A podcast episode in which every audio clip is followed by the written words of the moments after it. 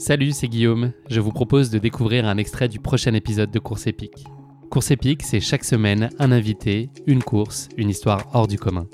Je vous donne rendez-vous tous les mercredis pour découvrir un nouvel épisode et vivre une grande et belle histoire de course.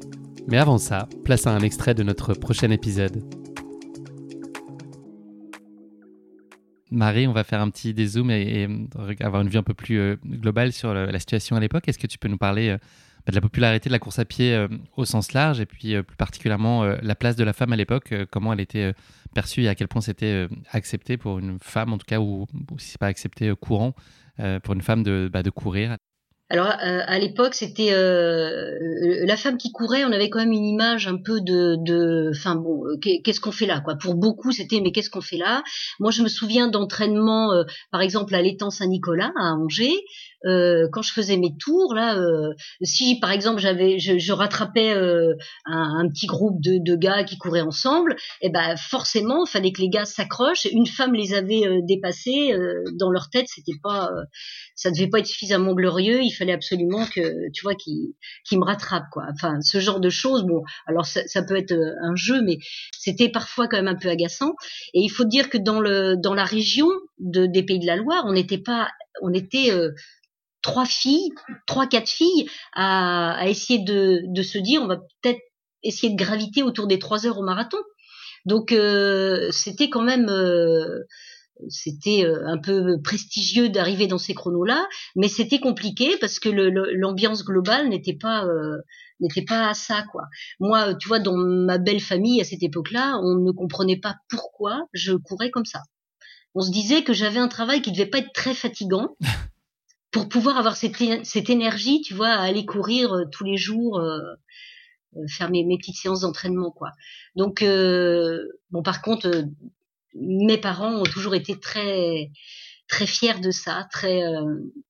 moi, tu vois, mon, papa est décédé il y a deux ans, là, en 2019, et il a je pense qu'il a toujours été très fier de voir sa fille, euh, pas, pas, forcément gagner à tous les coups, mais je me souviens quand j'allais courir au Révan, mes parents sont à côté de Vannes, quand j'allais courir au Révan, il y avait des petits articles dans les journaux les, les jours qui précédaient et euh, il était fier de ça quoi. Il voyait le nom de sa fille dans le journal. C'était encadré et en bonne place dans le salon. Ah ouais ouais. Ben, je, je, crois même qu'il y a des, euh, il doit y avoir des archives à la maison de journaux parce que ma mère découpait, mettait dans des cahiers. Je retrouverai ça plus tard. Sûrement, la fierté des parents. Oui, oui, oui, oui, oui, c'était. Euh...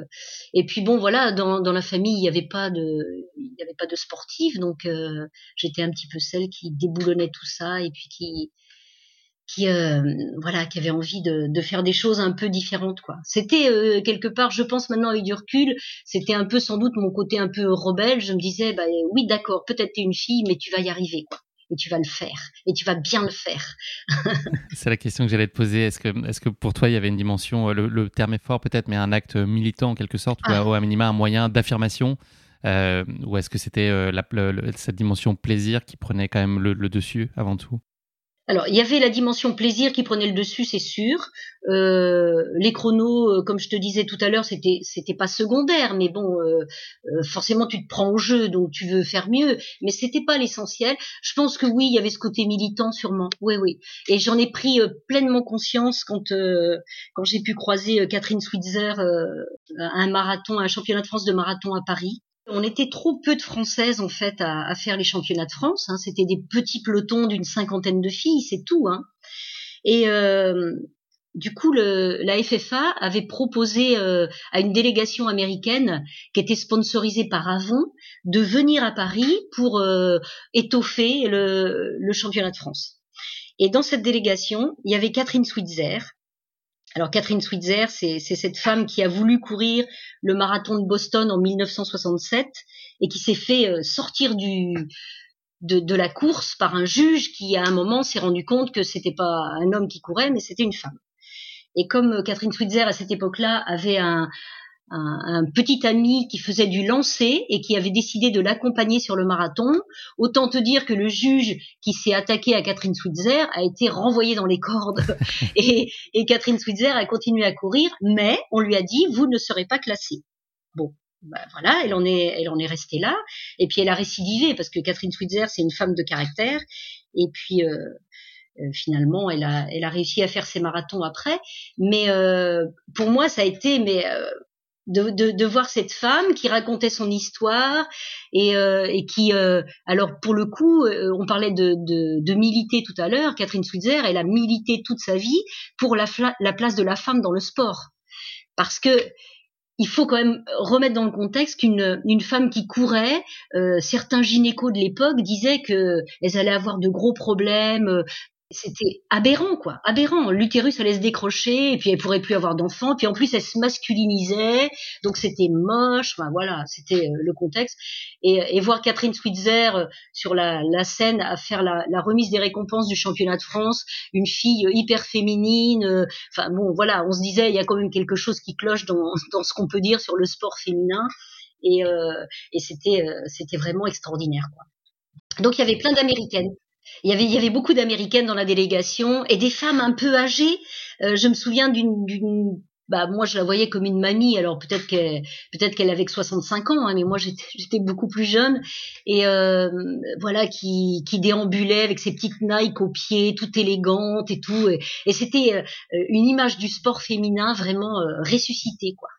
Là, ça faisait taire beaucoup de beaucoup d'hommes qui, qui disaient que le sport féminin c'était dégrader l'image de la femme, eh ben pas du tout, pas du tout.